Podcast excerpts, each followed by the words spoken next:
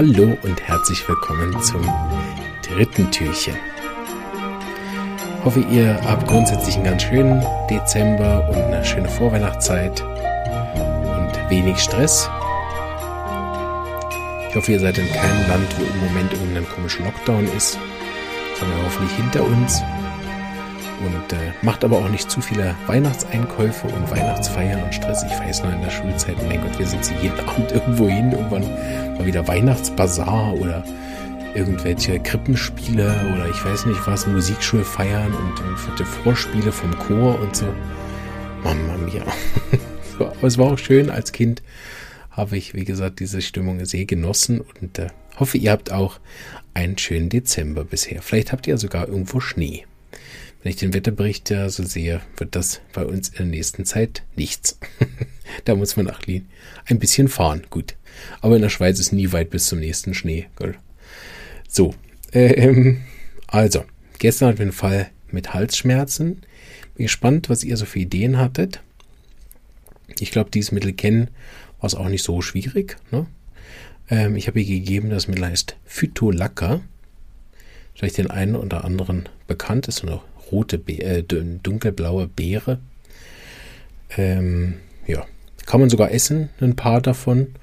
Aber empfindliche Leute sollten auch nicht zu viel essen, weil das macht dann auch Halsweh.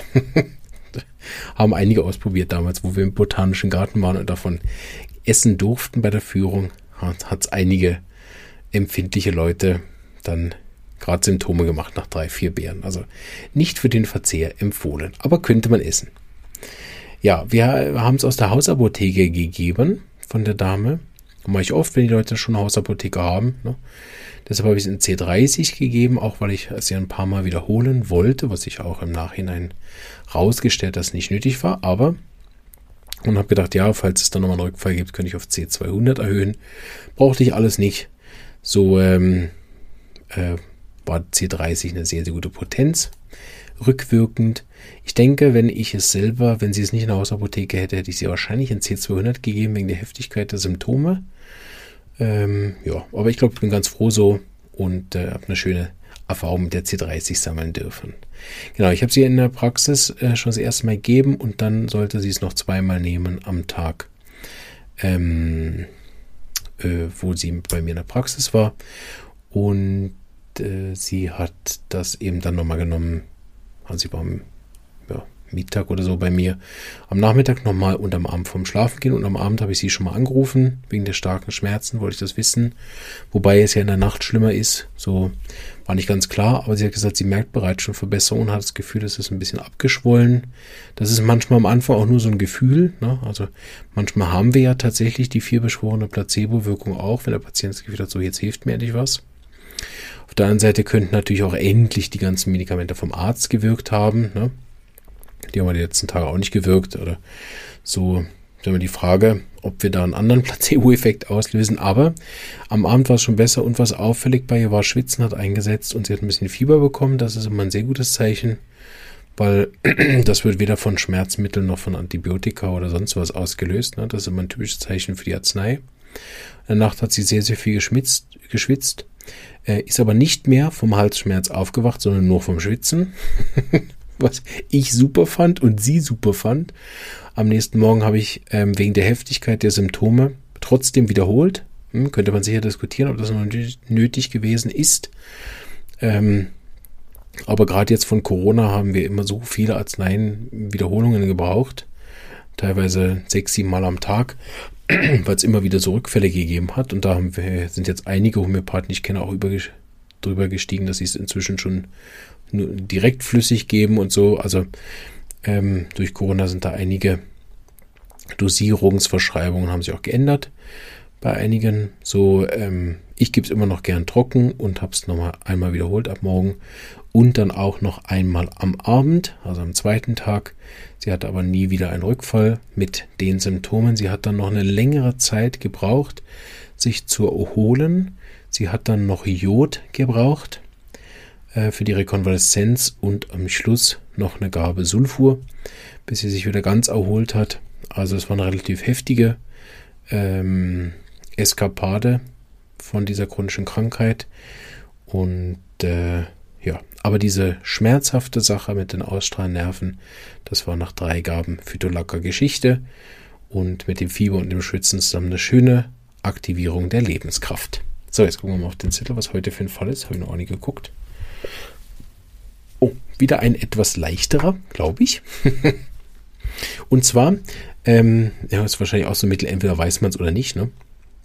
Das ist ein Mittel, was ich gegeben habe und der Fall erzähle ich kurz. Das ist eine Dame, die hatte eine Verletzung in der Nähe vom Auge. Und diese Verletzung, die hat aber dann doch irgendwie so ein Teil vom Auge irgendwie mitgenommen oder angeritscht oder so. Sie hat selber das Gefühl gehabt, eigentlich ist das Auge nicht verletzt worden. Aber das Auge hat dann darauf reagiert. Und zwar nicht mit so einem Schock, was es ja auch gibt, wenn so eine Verletzung in Nähe, Nähe des Augens ist, dass dann wie so ein kleiner Schock gibt aufs Auge, sondern das hat sich entzündet. Einseitig. Und das Auge hat dann so ähm, Symptome gemacht. Vor allen Dingen, äh, was das Hauptsymptom war, war Lichtempfindlichkeit und Sandgefühl im Auge.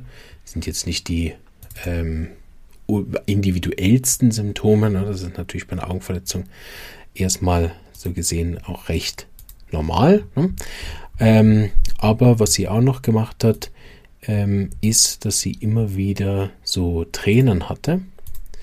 Und diese Tränen, die haben sie gereizt. Das heißt, sie hat irgendwie das Gefühl gehabt, äh, wenn die Tränen die Haut berührt haben, dass es sie recht gereizt hat, was ich sehr auffällig fand, auch bei, für eine Verletzung sehr auffällig fand.